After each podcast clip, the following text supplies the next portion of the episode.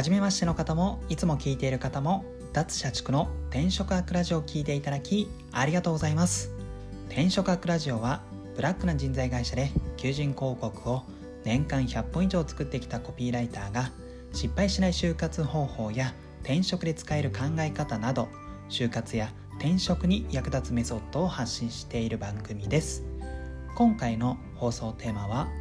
優秀そうに見せるが転職に有利に働く3つの理由についてお話ししようかなと思っております。今回の放送は2チャンネルを作ったひろゆき氏の動画だったりあとは行動経済学の初等効果の話だったりあとは知ってる人は知ってると思うんですが経営者兼、えー、キャリア系 YouTuber のうつさんという方が書いた適職の結論の本の内容などを踏まえて、えー、お伝えしようかなと思っています。はい、で話を本題に戻しまして、えー、優秀そうに見せるがなんで転職に有利に働くのかというその理由ですね3つ先にお伝えしようかなと思います。えー、1つ目が短期間では優秀そうに見える人の方が有利に働くからで2つ目が行動経済学の初等効果を得られて入社後も有利に働く3つ目が、えー、上司や仕事のキーパーソンは実績だけではなく人の評判を見ているから、えー、以上の3つで、えー、優秀そうに見せるというのが転職に有利に働きますよという理由になります。それぞれ解説したいと思います。1つ目の短期間では優秀そうに見える人の方が有利という点なんですけどもこれは、えーと、ひろゆき氏の、まあ、動画で語られていた話なんですけども人はまあ大前提優秀かどうか見極めるのが難しいという話がありました。ですので、えーとまあ、優秀だけど無口の方と優秀ではないけど、まあ、話がうまいっていう人の場合話がうまい人の方が優秀そうに見えるという事実があるそうです。ですので本当に優秀かどうかというよりかは優秀そうに見せるかどうかの方が、まあ、割と面接とかですねそういったところでは受けがいいよっていう話がありました。はい。まあ本当に優秀だけど無口な人がいた場合ですね結局その人が優秀かどうかってその評価者がまあ全然わからないっていう状態ですのでであれば優秀そうに見せるまあ見られるようなコミュニケーションが達者な方の方がいいですよっていう話ですね。はい。でまあ、特に転職活動面接の場でですねこの自分を PR する場合ですね、まあ、やっぱり短期間になりますので、まあ、本当に優秀だったらいいんですけども、まあ、そうじゃないじゃないですか。私自身もそんなに優秀ずば抜けて優秀ってわけじゃないんですよ。はい。という時にはですねもちろん優秀であることをが大前提、まあ、必要かなと思いつつもまずは優秀そうに見せるっていうのも何かこの面接の場での立ち振る舞いで意識した方が良いかなと思っています。はい、で2つ目の、えー、行動経済学の初等効果を得られて入社後も有利という話なんですけども行動経済学の中にはですね、まあ、中にはというか行動経済学では、えー、最初の印象がその人の、えーと、評価を評価に大きく影響を与えるよっていう、まあ、初等効果という話があります。はい、ですので例えば面接の場だったりとか入社直後ですねまあこの優秀そうに見せることによって、まあ、第一印象すごくあこの人は優秀なんだっていうふうに思わせることができれば、まあ、その後の仕事も結構自分自身に有利に働くようになるんですよね。例えば最初に優秀そうだって印象を相手にこう与えることができた場合、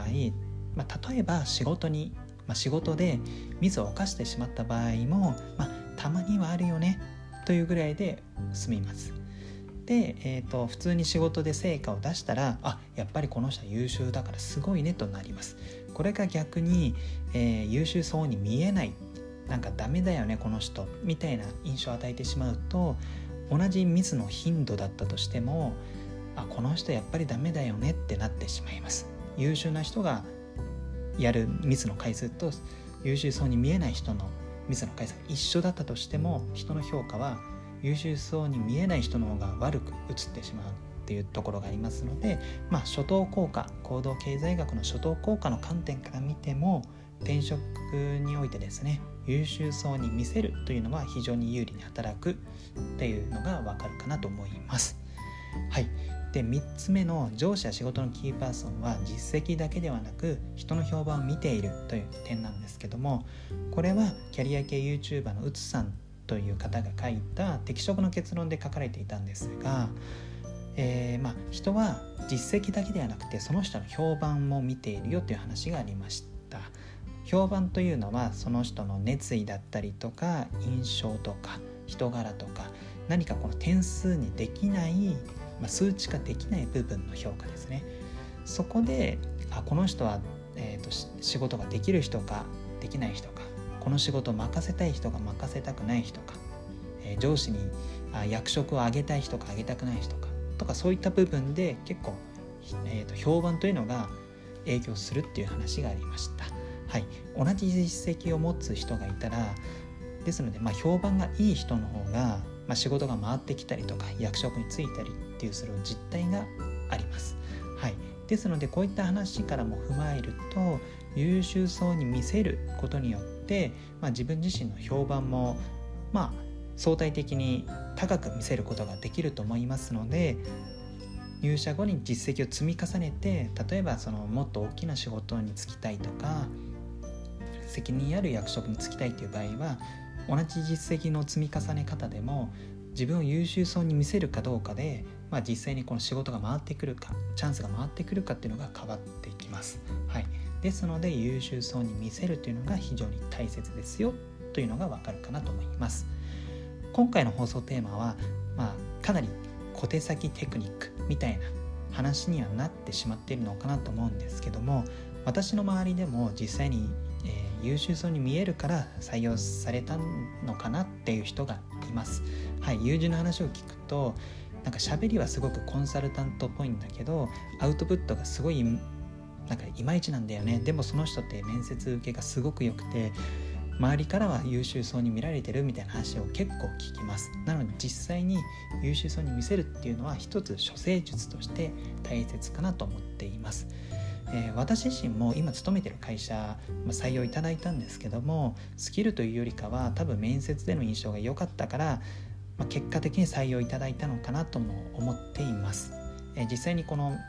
面接担当してくれた上司との、まあ、日常的な会話の中ですね雑談の中で、まあ、すごく印象が良かったですよみたいな話を